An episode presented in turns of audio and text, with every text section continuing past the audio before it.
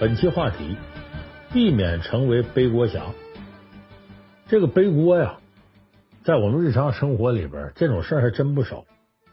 你比方说，这个大伙在坐电梯的时候，那有个人呢，可能肠胃不好，呃，就有股气儿啊，顺着身体下部就出来了。哎，这电梯里头，大家这鼻子都不好受，难闻呢。而偏偏呢，干这事儿的人呢，就搁眼睛死盯着你。大家就都看你，你说你辩解也不是，不辩解也不是，就背了这黑锅了，这得多难受！当然，我这是举个生活当中例子啊，人在职场上混呢，总有机会跟这种黑锅面对面。就相信每个职场中人都有这样切身体会，就本来不是分内的事儿，却不要给别人那收拾烂摊子，干得好呢没你功劳，搞砸了都是你责任，你成了那背锅侠了。那么，面对把锅甩给你这个人，如果你直接怼回去说，这又不是我的事儿，你自己接的，你自己做完呗。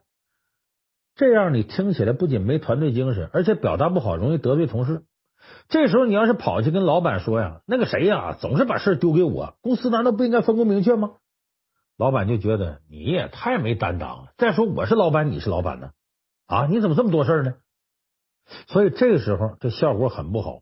作为一个干活的小弟，面对一口从天而降的锅，直接怼回去，你是蠢人；背地里告黑状是小人；哎，打碎牙往肚里咽，你是怂人。那么，怎么样呢才能做到不蠢不怂不招人骂，避免自己成为吃力不讨好的背锅侠呢？咱们这期就给大伙说说，别当那背锅侠，你得做哪些工作？在职场当中，面对同事和领导甩来的锅。我们其实可以分为四步来避免背锅。第一是怎么提前预防别人甩锅；第二，预防不到的黑锅我们该怎么躲；第三，躲不掉我们该用什么样的姿势接锅；最后，面对黑锅该怎么保护自己。这都是职场的学问，都是细活。首先呢，咱们说，在职场中想要不背锅，你就要提前预防，只要预防到位。就能让自己呀与背锅绝缘。那怎么预防呢？我们先来说说职场当中容易背锅的是哪些人？容易背锅的大多数啊是阶层低、资历浅的员工。哎，他们大部分呢缺乏职业成熟度和独立思考能力，思想上呢又比较容易被老板和同事蛊惑。他们一旦被当做替罪羊，根本就没有讨价还价的能力，也没有翻身的筹码。那么这些职场新人应该怎么样预防黑锅找上门呢？我先给大伙说个事儿，这《三国演义》里边有一回呢，是曹操啊征讨袁术，这仗打着打着，军中粮草就开始短缺了，又赶上那一年呢大旱，这粮食啊就跟不上了，后方也没法调，眼见着军粮一天比一天少。这一天呢，这个管粮官下边呢。有个仓官，什么叫仓官？就管仓库的啊，就具体的负责发放军粮的、储备军粮的这么一个小官，过来呢，跟曹操说：“说主公啊，现在兵多粮少，怎么办呢？”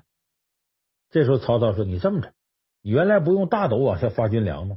暂时换成小斗，说白了就是，哎呀，就抽条，哎，少点。说这样的话，还能保证原来那个大致数目，咱还粮食能省省。”这参官就说了：“说你这样，人家下边当兵的都能看出来呀。你大斗换小斗了，人家不干呢。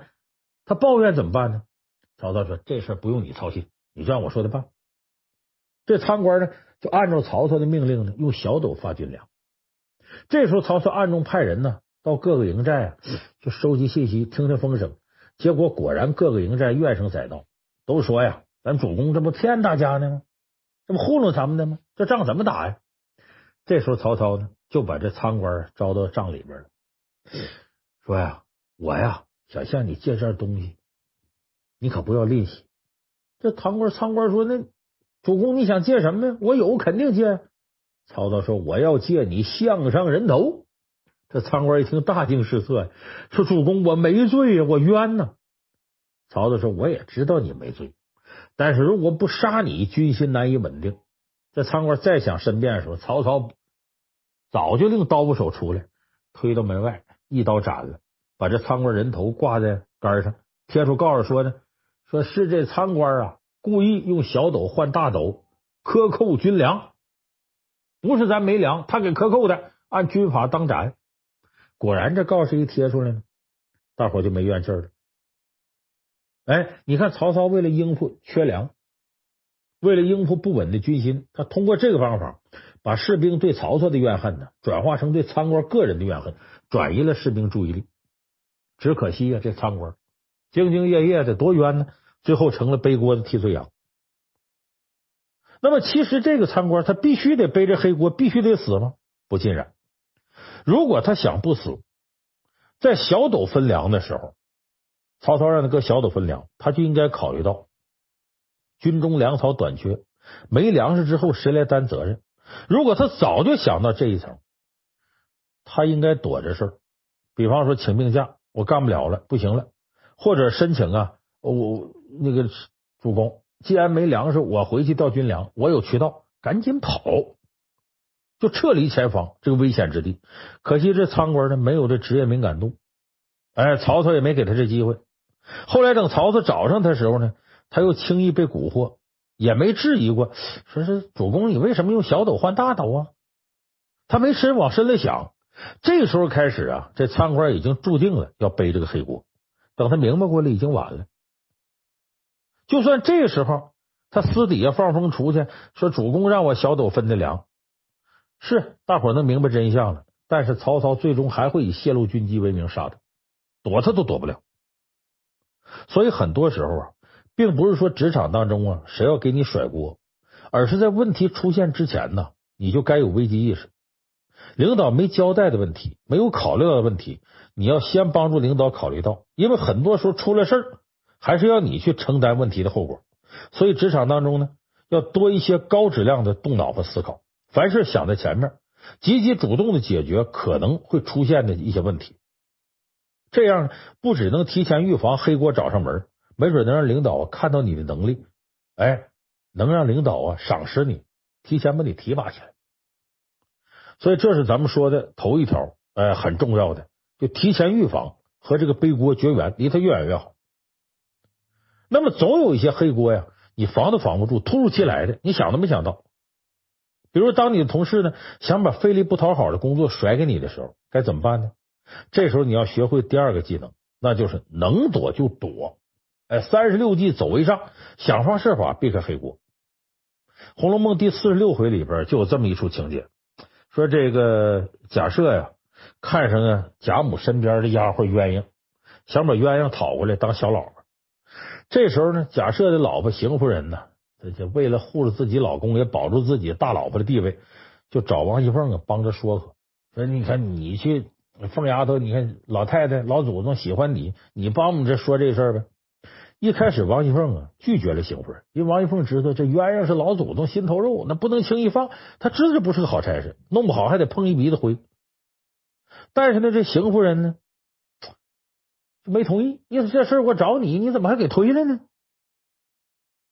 这邢夫人呢是王熙凤的长辈，所以这王熙凤呢一看呢，拒绝邢夫人没什么用。这锅就奔自个儿来了，王熙凤呢只好想办法暗中脱身。那对于这个邢夫人提出要求呢，王熙凤就得想方设法，能躲就躲。邢夫人呢想让王熙凤啊陪着她到老祖宗那儿探探鸳鸯的口风。王熙凤一想，这事我可不能跟着去，我去了就得沾上我，我得想法躲开。于是他就跟邢夫人说了：“说我要是跟你一块去啊，老太太问起来呀，好像咱俩底下串通好了的，这事不好弄。”不如这么着，你呀先去，我回家换身衣服，随后就到。咱好像呢，呃，脚前脚后，好像不是为这一个事来的，这样老祖宗不会有疑心。可想而知，这凤姐说换衣服回家，那就再就没去，躲了。但这波过去之后，这邢夫人没饶过王一凤，又吩咐王一凤说呀：“说我知道鸳鸯那丫头，你那个通房丫头平儿，不从小跟鸳鸯一块长起来的吗？你让她帮着说和说和。”这时候王熙凤一听呢，不好直接卷回去，先答应下来了。他回家呀，就跟平儿说了事情原委。凤姐就跟平儿说：“说这邢夫人呢，一定会来咱家里跟你商量，你呀赶紧躲到别的地方逛去。估摸着他在家里待着走了，你再回来。你看他这时候不仅自个儿躲，他也让平儿躲，因为如果平儿被逼得出面了，这账也得算到王一凤头上。所以凤姐呢安排平儿到大观园那边闲逛去了。邢夫人这边呢，先找了鸳鸯的嫂子去说服鸳鸯，谁知道呢？鸳鸯正好跟着逛园子，平儿在一块说话，就让鸳鸯的嫂子呀来劝鸳鸯过程给看到了。他上前就劝鸳鸯说亲，说你这嫁给大老爷，结果挨着两人一顿骂。回来之后，这鸳鸯的嫂子呢就告状，给邢夫人告状，说平儿跟鸳鸯在一块呢。凤姐赶紧说：“哎呀，你该把他打回来呀！我一出门他就逛去了，连个人影也摸不着。哎，他一定跟那边说什么来着？”这鸳鸯嫂子一听到这儿呢，碍于凤姐面子，也就再没敢说平儿不是。哎，这还含糊了啊！离着远，好像是平儿，我我不敢肯定。所以这时候呢，王熙凤呢要打发丫鬟假装去喊平儿回来，其实这丫鬟早被王熙凤安排好了。哎。就回来就说了，说刚才去叫了，结果平儿被林姑呢，被黛玉请去了。林姑呢说找他有事呢。其实这话是说给一边邢夫人听的。到这时候，邢夫人也不好再等着平儿回来了，无计可施，就得回家了。所以你看，费这么大劲，金蝉脱壳，一会儿说平儿一时半会儿回不来，一会儿呢，呃，就就说平儿那边这事儿那事儿，邢夫人就无法知道真实情况。平儿这边呢，又代表王熙凤在鸳鸯跟前表明了态度。王玉凤这一下子在两头把自己摘得一干二净，里外不得罪人。果然，第二天这事闹开了，老祖宗啊把邢夫人给臭骂一顿，差点跟邢夫人一块背锅的王玉凤一个神躲闪，哎，把迎迎面而来这口大锅给躲开了。所以，我们看王玉凤整个策略就一个字躲，他想方设法呀躲避邢夫人的各种要求，而且他躲得很有技巧。他人为的制造一些不可抗力为借口，哎，比如他把瓶儿支出去，让邢夫人找不着人，就减少了接锅的机会。这种高情商的躲过技巧，既照顾对方面子，又让对方理解是你想帮，但你没办法。你看这事出的没帮上，所以这一点说实在，能够做到王熙凤这份上的人不多。尤其现在职场当中啊，如果领导或者同事想把一个棘手的难题甩给你，你顶多请个病假躲出去，或者找个借口说自己手边的事多，忙不过来。最不济的就是认个怂，哎，这事儿我真干不了，您另请高明，我确实不行。就是真到这时候，必须想到能躲就得躲，因为砸到你身上，你就没有能力再把这事化解，所以一定想法躲。但是中国呢有句老话，说你躲得过初一，躲不过十五。有些锅如果真的那么巧，就要往你肩膀上落，躲是躲不过的。那这时候该怎么办呢？面对这种情况，咱就需要用到第三招。就是接锅之前呢，跟对方把丑话说在前面，在工作交接上一定要分清权责，防止万一出现问题，对方拿你来背锅。这个是职场新人必须要学会的重要技能。咱举例子啊，有个电视剧很火，叫《欢乐颂》，里边有这么段剧情：说这个主角关关，他的同事啊米雪生病了，拜托关关呢帮他完成手头的方案。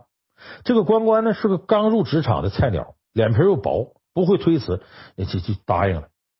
事实上呢，这个米雪儿呢已经做了前半部分，关关接了之后把后半部分完成了，完了在最终负责人上呢签了自己的名。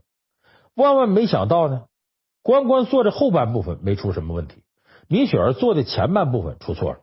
但是米雪儿呢拒不承认，因为最后签字的是关关。所以老板责备下来之后，那他签的字他干的，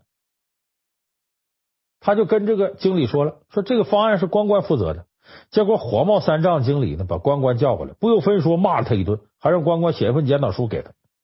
你看背了黑锅了，这关关特别委屈，说上司根本不听我解释，工作明明就上司分配的，他肯定知道这工作是米雪的，米雪才是第一责任，都赖他。这时候呢，他的朋友安迪呀。耐心的听了关关讲清了事情来龙去脉，然后就告诉关关：“你的上司不关心你和米雪儿发生什么，他也不关心到底是谁的责任，他只是关心出错了就不行。所以你和米雪儿交接的时候呢，是你犯了很大错误，你没跟他分清责任，你也没有检查之前他做的内容，你就接过来了。而且呢，你在最后一页签上你名字了，这已经就代表你要为这个事儿负所有责任。你也为米雪儿负了责任，所以你上司骂你合情合理，你喊不了冤，怨你自个儿。你前面也没检查，而且你签了字，就代表你愿意为米雪儿负这责任。他错了，你给他背锅，那不是你认的吗？所以没必要喊冤。所以我相信关关这个经历呢，会让很多职场菜鸟感同身受。作为新人呢，关关既勤奋还热心肠。但是职场这个江湖啊，你仅仅这样做还是不够的。我们必须要做到明确划分好各自职责，对自己干的事儿要尽责。你要不想被坑，就得把丑话说在前面。如果这关关一开始就长个心眼，和这米雪把话说清楚，说帮忙可以，但是最后啊，那签名我不能负责任，这签名得你签。又或者这关关呢，把这米雪干的前半部分仔细检查一遍。然后再决定自己是不是签字，我想这个黑锅找不上他。而且这次是工作出现了纰漏，如果关关检查清楚了，最后没有让工作出现纰漏，那么完成这件事的功劳算谁的呢？我想这个功劳也肯定落不到关关头上。所以提前把丑话讲清，讲的清楚，不仅是要分清责任，更要说明利益。事情办成了，咱这功劳是谁的？利益怎么分？因为风险和收益是并存的，我帮你担了锅，没道理好处都是你的，凭什么呀？这锅我给你背了，那锅里的肉就得是我的。所以，总之呢，下次再有同事朋友啊找你干那种一看就是费力不讨好的活的时候，一定把丑话说前面。帮我可以帮，但千万别让同事呢最后落个活让你干，锅让你背，果子让人家摘起来。你要让这么的，那可你真是傻透顶了。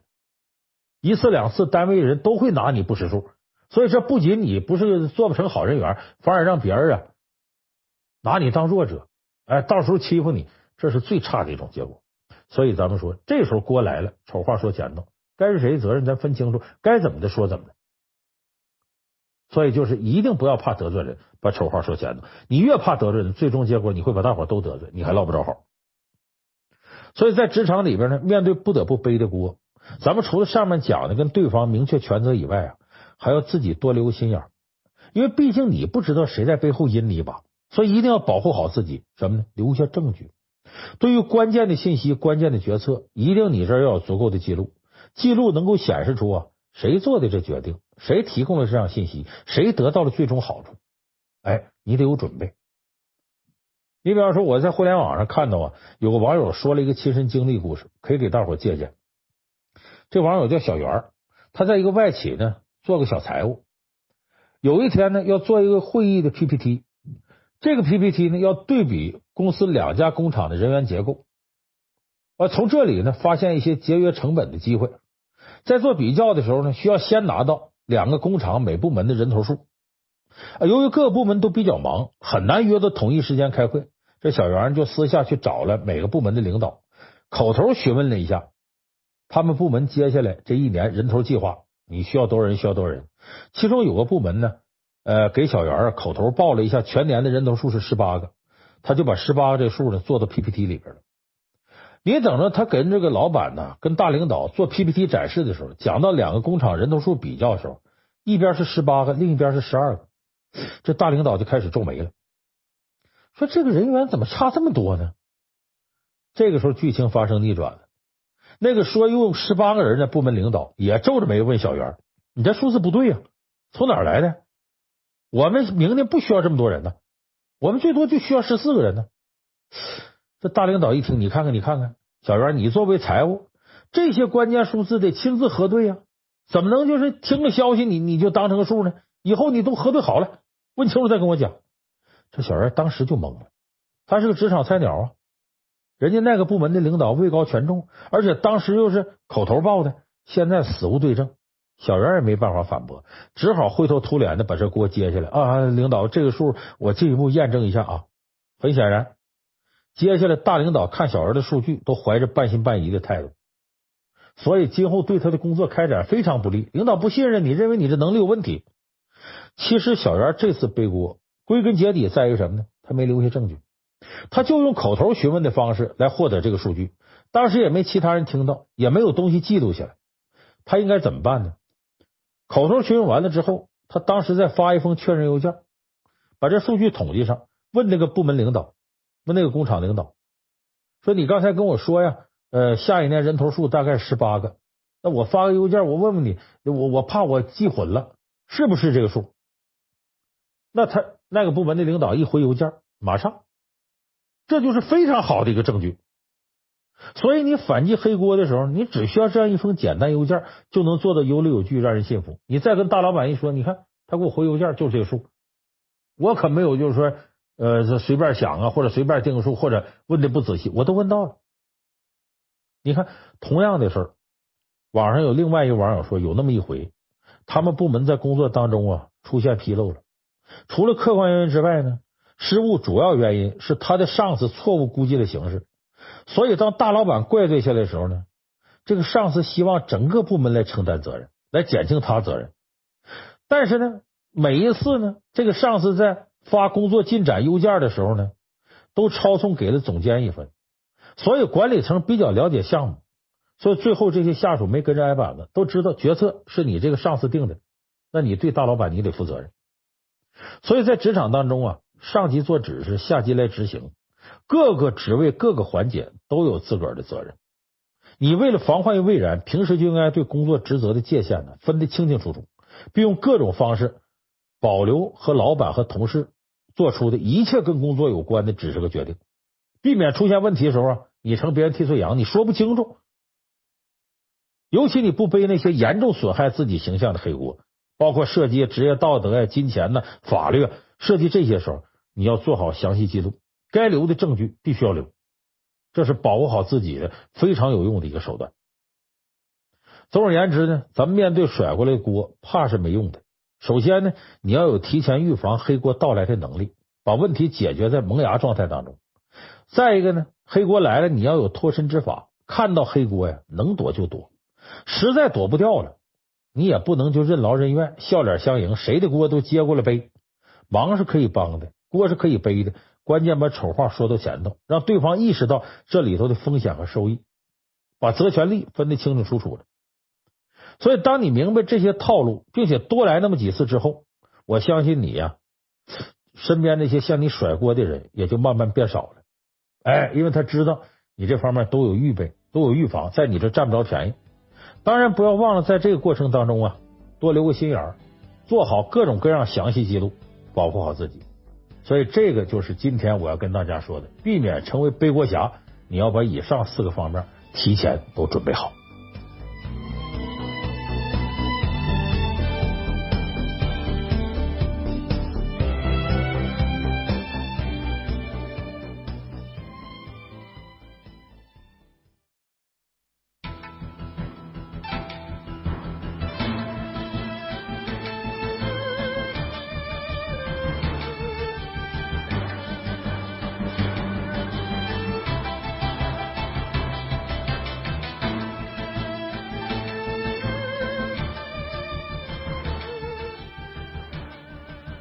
本期话题：正确的拍马屁。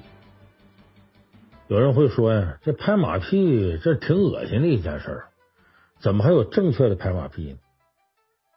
咱先得给大伙说说，拍马屁呀，它源自于元朝的一个典故。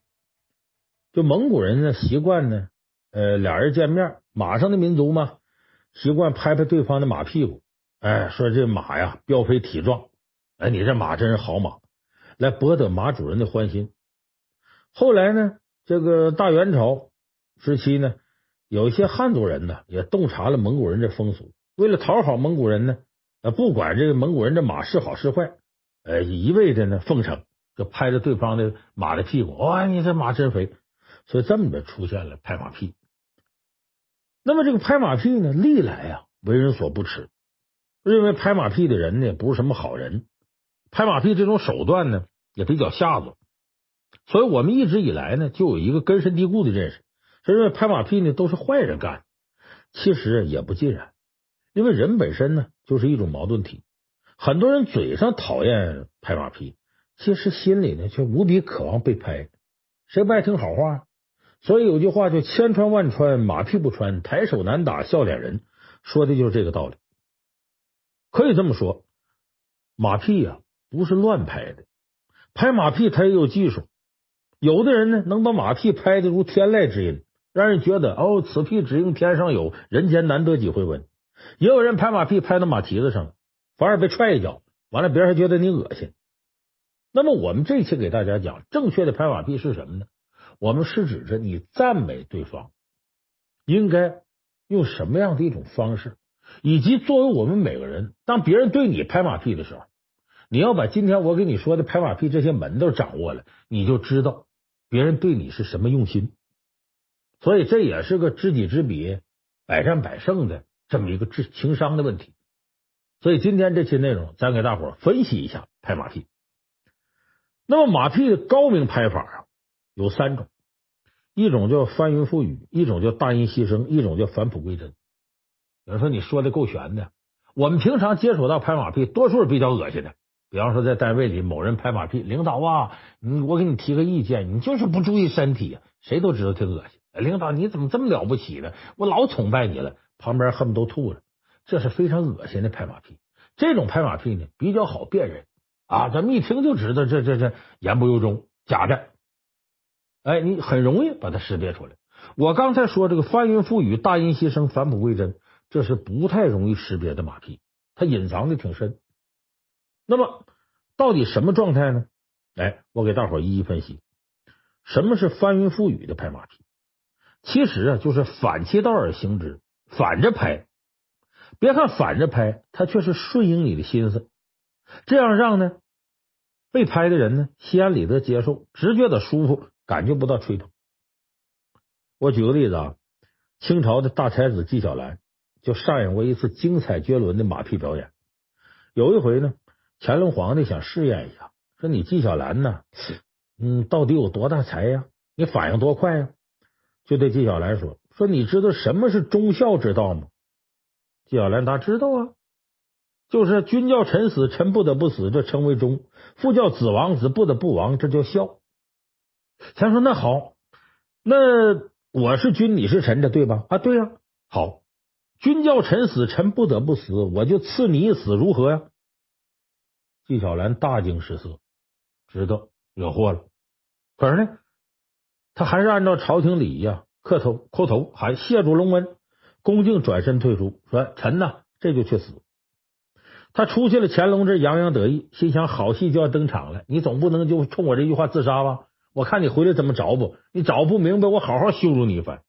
果然呢，过了一会儿呢，纪晓岚回到乾隆身前，只见他全身上下呀，就是从水里捞出来的，都湿透了。乾隆做出大怒的样子，对他说：“你怎么又回来了？你想抗旨不遵吗？你刚才怎么说的？我叫你死，你一定得死，你怎么没死呢？”纪晓岚不慌不忙说：“万岁呀，臣哪敢抗旨？我刚才想投河自尽，我到了河边啊，我毫不犹豫的就投河自尽。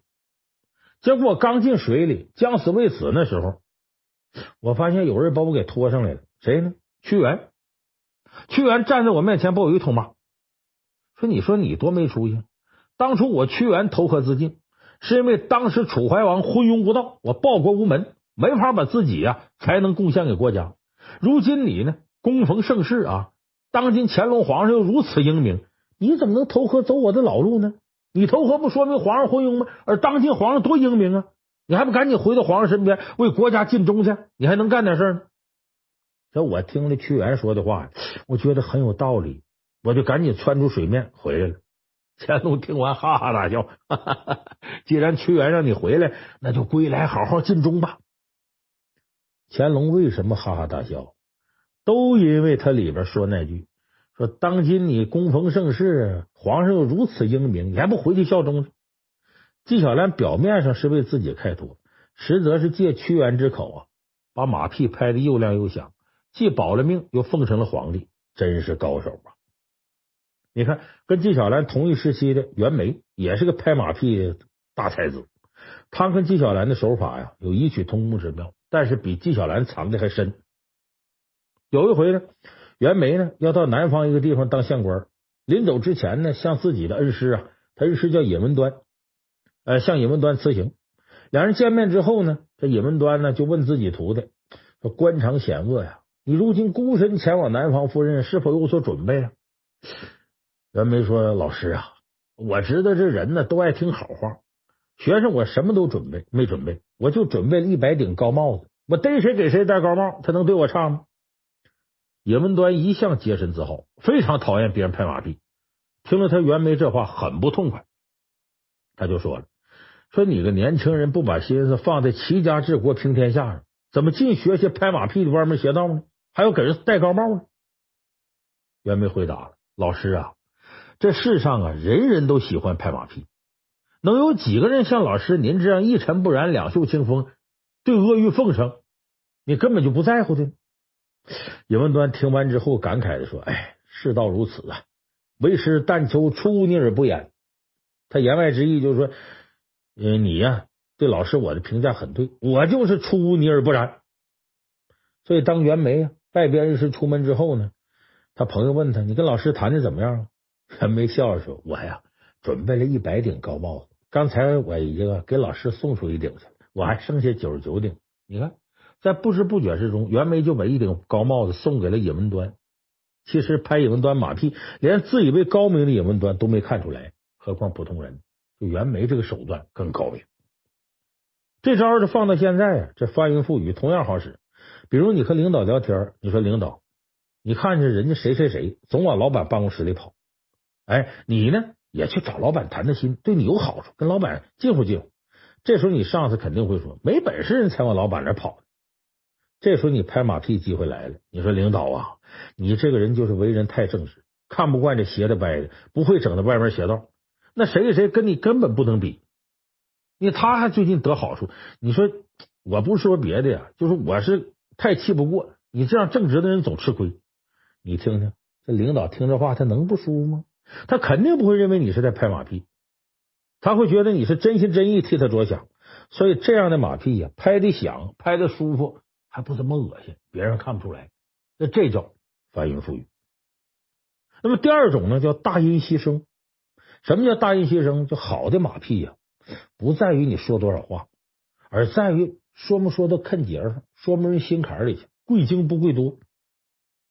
你咱们读《水浒传》呢，往往有个错误认识，觉得梁山是好汉呢，都是路见不平一声手，该出手时就出手，都是英雄好汉，行侠仗义。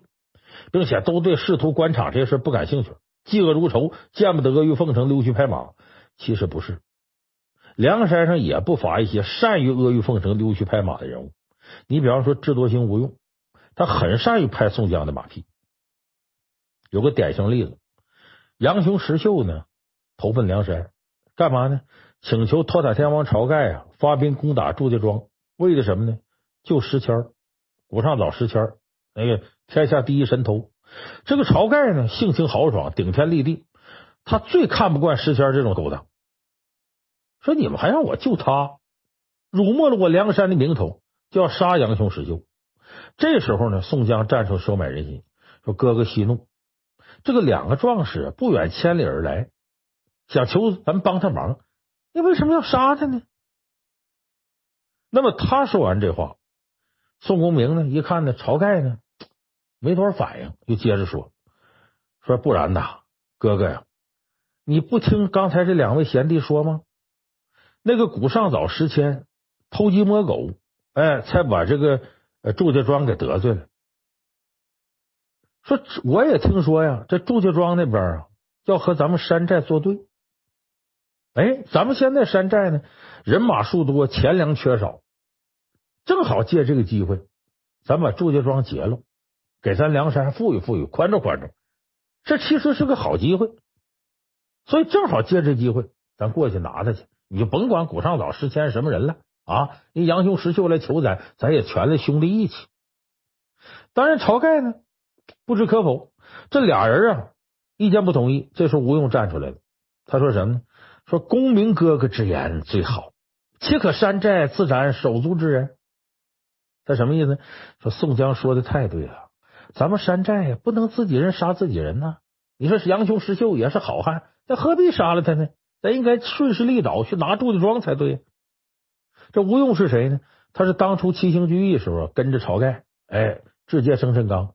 照理说他应该是晁盖的嫡系，但是他在晁盖和宋江两人产生分歧的时候，他帮宋江说话。原因很简单，以他的眼光，他判断出来了，宋江比晁盖更适合当领导，所以他目的明确。选择帮宋江。一句“功名哥哥之言最好”，虽然就八个字，恰到好处的拍到宋江心坎里了。宋江会拍的老舒服了。有人说你这个有点牵强吧？人家吴用很可能是为梁山大义着想。好，你要不觉得这个例子不恰当，我再给你举个水浒例子。梁山会拍马屁的很多，而且有你想不到的人，谁呢？平生只打天下硬汉啊，打虎英雄武松。有人说武松拍马屁，我怎么不知道呢？你听我跟你说，你好好想想啊。武松打死景阳冈老虎之后，下山的时候碰到两个猎户。你看武松怎么说呢？说我是清河县人士，姓武，排行第二，却才岗上乱树林间撞见那大虫，被我一顿拳脚打死了。两个猎户一听都呆了，说你这老虎啊，让你一顿拳脚打死了，都没动兵刃。所以这俩猎户都傻了。这把武松当成大英雄，又找着老虎，一看是他，敲锣打鼓的就给他接回去了。你等武松见到县令的时候，见到县太爷怎么说的？马上换语气了。他见到俩猎户，一顿拳招让我打死了。你看这个牛啊！见到县令怎么说呢？小人全赖相公的福音，偶然侥幸打死了这个大虫，非小人之能，如何感受赏赐？你看看武松这话说的多有学问，表面上是谦虚推辞。实则用福音呐、侥幸啊、何敢呢？六个字就把马屁拍了。意思什么？不是我武松厉害，全仗着知县大人洪福齐天，没你罩着我不行。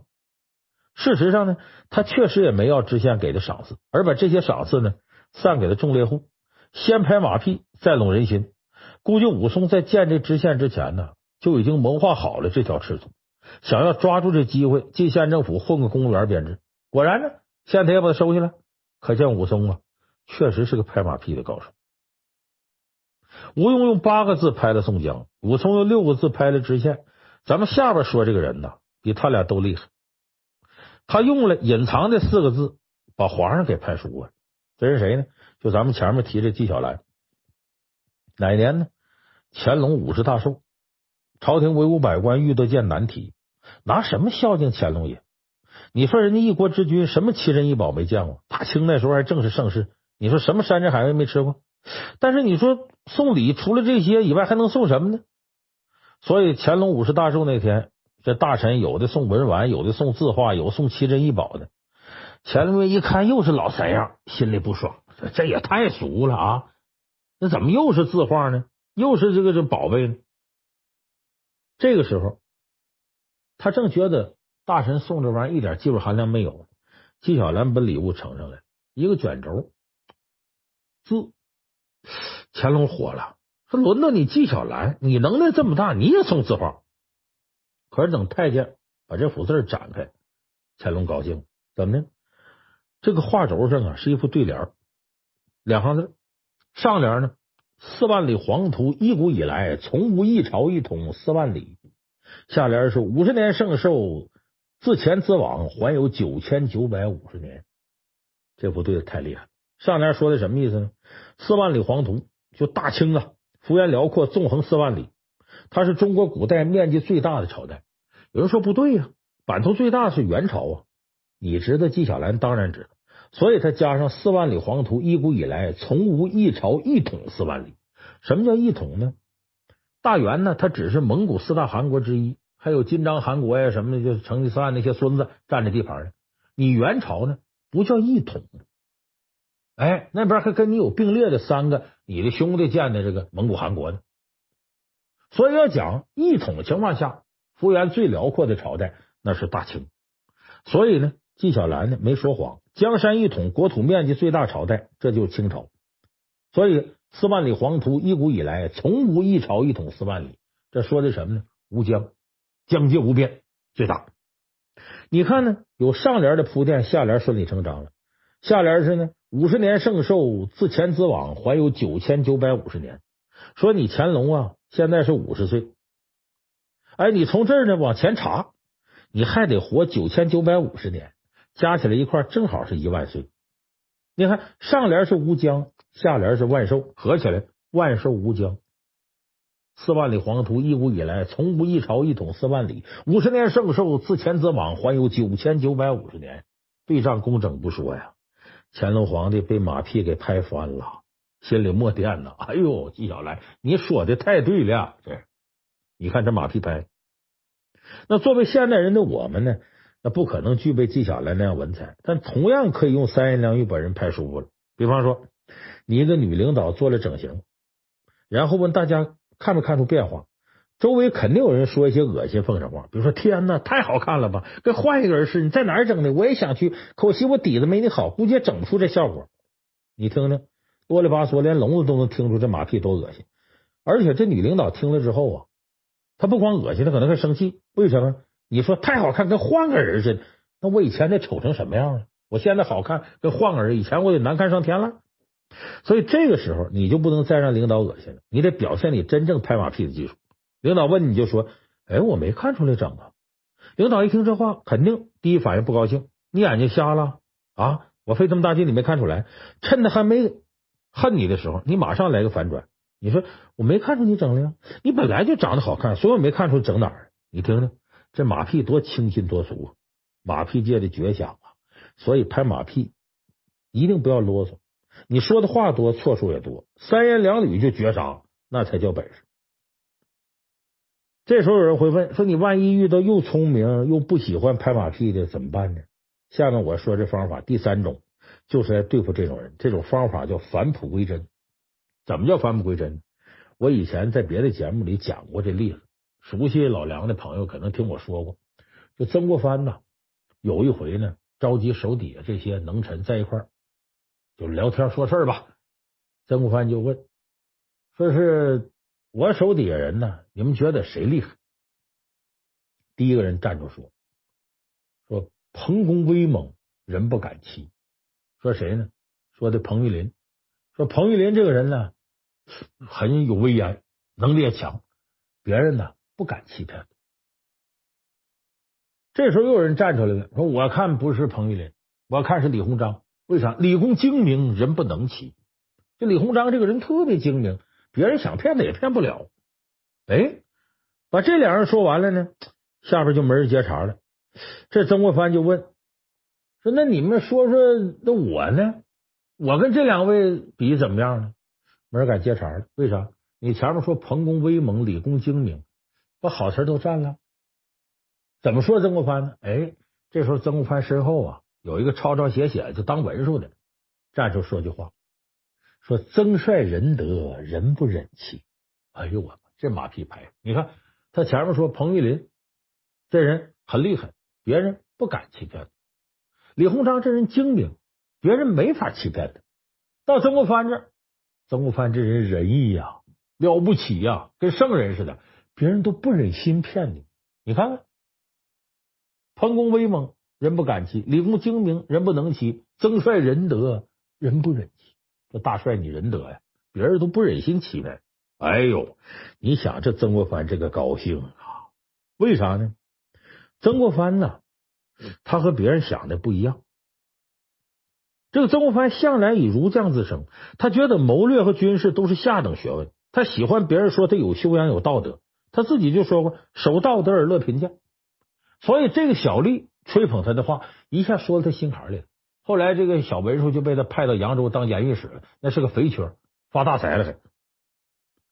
所以你像曾国藩这样的，他是聪明人不假，他也不喜欢拍马屁，但是呢，他就是个圣人，他也是个人，他也有所好，他有他的价值观。你顺着他的价值观，就说他就是这种价值观的最高明的践行者，他能不高兴吗？所以这种拍马屁呢，叫返璞归真式的拍马屁，这个返璞归真的拍马屁呢，其实就是真心诚意的赞美和欣赏别人的优点，这叫返璞归真。这招呢，同样使用现代职场。比方说，你从一家公司跳槽了，可是跳了之后才发现呢，你对新公司有误判，这里不适合自己，于是你就想回到原来的公司。这个时候，你见原来的老板，你得该怎么说呢？其实不用花言巧语，你就说你真实想法。你可找原公司领导谈，首先承认自己武断，呃，判断失误，然后讲你回来的理由。你就可以这样说：说我之前呢想换个环境，在一个环境里待久了，我觉得没新鲜感了。可是走出去到那家公司，我才发现我对新公司无论从工作方面还是感情方面都投入不了。这可能就跟我们小时候离家出走了，走来走去，发现还是自个儿家好。你看，我相信呢，没有领导会拒绝这样真诚的话，他也不会认为这是拍马屁。真情实感，你重新回来，那自然也就不成问题。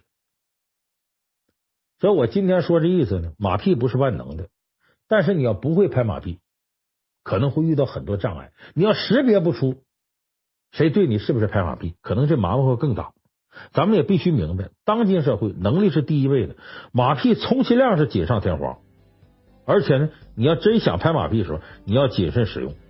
所以我们必须呢，做一个首先做一个能做事的人，然后锦上添花呢，再做一个会说话的人。这样自己的人生才是完整，进而才是完美。